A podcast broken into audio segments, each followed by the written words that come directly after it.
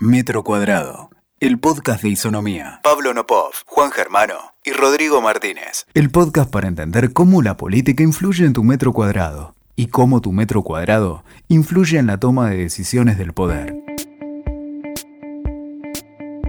Este es un nuevo episodio del primer metro cuadrado. Hoy decidí compartir o conversar con ustedes sobre lo nuevo y lo viejo sobre una variable dicotómica que está presente en toda elección y en todo proceso de gobierno. ¿Pensaste alguna vez por qué todo el tiempo discutimos sobre quién es más nuevo y quién es más viejo? Sobre por qué está bien ponderado o bien ponderada la novedad en la oferta política. De alguna manera quiero conversar con ustedes sobre, sobre este elemento que como les digo está siempre presente en todas las campañas políticas y en todos los procesos donde tratamos de ver qué sucede con la opinión pública. En algún punto, la variable o la dicotomía de nuevo y viejo en realidad tiene cierto grado de injusticia. Digo injusticia porque deberíamos discutir más sobre los capaces o los incapaces, o sobre los buenos y los malos, pero discutimos muchas veces sobre los nuevos y los viejos dándole un valor siempre positivo o ponderando positivamente la novedad y criticando aquello que vemos como algo más vetusto, más viejo. Y en realidad quería conversar con esto con ustedes porque cuando observamos la oferta política de la mayoría de nuestros países, empezamos a ver un hilo conductor, un hilo conductor de repetición, en donde lo que empezamos a ver es que aquello nuevo en realidad no es tanto y eso tiene consecuencias. Tiene consecuencias en cómo les va y cómo nos va. Lo que quiero decirles es que aquellos que se presentan como novedad, y la novedad no es que recién entran en política, ¿eh? pero la novedad es que recién irrumpen en la centralidad política. Hay algo que está pasando que es que los nuevos son viejos muy rápido, muchas veces antes de un periodo.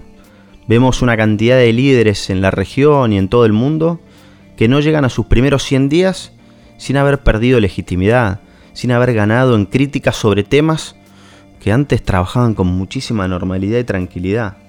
Algo sucede con la velocidad de los procesos que envejece a aquellos que hace solo algunas horas eran estrictamente los más nuevos. Y este fenómeno es tan importante porque como la oferta política, lejos de renovarse o lejos de evolucionar, vuelve muchas veces a lo que ya tuvimos, convivimos todo el tiempo con algunos fenómenos. Algunos fenómenos como que esos que eran nuevos y envejecieron son los nuevos viejos. Y aquellos que eran viejos, que posiblemente habían perdido una elección con los que hasta hace poquito los llamábamos nuevos, empiezan a ser de alguna manera los viejos nuevos. El problema es que entre los nuevos viejos y los viejos nuevos, al final lo que conecta a gran parte de la ciudadanía con esa oferta política es lo ya conocido. Y lo ya conocido en sistemas como los nuestros en general termina siendo lo ya criticado. El problema entonces de fondo es que discutimos quién es menos viejo, que discutimos desde lo relativo, que ponemos a alguien al lado de otro para mostrar que, bueno, tiene cierta novedad. Y me parece que vale la pena que pensemos sobre cómo al final termina siendo esta oferta política con poca capacidad de novedad, una especie de perro que se muerde la cola, porque todo el tiempo genera fenómenos de raptus de novedad que terminan siendo muy viejos muy rápido. Y en ese viejo muy rápido también es por una incapacidad a la hora de gobernar. Lo que está pasando en nuestros países, en nuestra región y lo que está pasando en el mundo, es que cuando no logramos discutir nuevos temas, no logramos sostener novedad. Las sociedades que avanzan, la oferta política que mejora es la que logra finalmente discutir nuevos temas. Fíjense lo que nos pasa en la mayoría de los países, sin importar a dónde estés escuchando esto. Pregúntate si hace 30 años los diarios de un día como hoy no tenían títulos similares. Fíjate si hace una década, hace dos décadas, hace cinco años, más aún, Pregúntate si dentro de 5 años no va a ser similar. Si dentro de 5 años va a ser similar, lo que es nuevo va a ser muy viejo. Y el problema entonces es que terminamos en un círculo cada vez más complejo de resolver, un círculo de mayores niveles de crítica, un círculo de mayor deslegitimidad política, un círculo donde al final nos cuesta sentirnos representados. Es como el Día de la Marmota, ¿se acuerdan de esa película? Pero es algo peor que eso, porque en el Día de la Marmota, todos los días es el mismo día. Es como que apretás F5 y no pasa nada. Pero acá hay algo peor, porque a veces empezamos a sentir que apretamos F5, empezamos a sentir que queremos actualizar, empezamos a sentir que viene el siguiente día en el día de la marmota, y más que igual que el día de ayer, empieza a ser igual que el día de antes de ayer.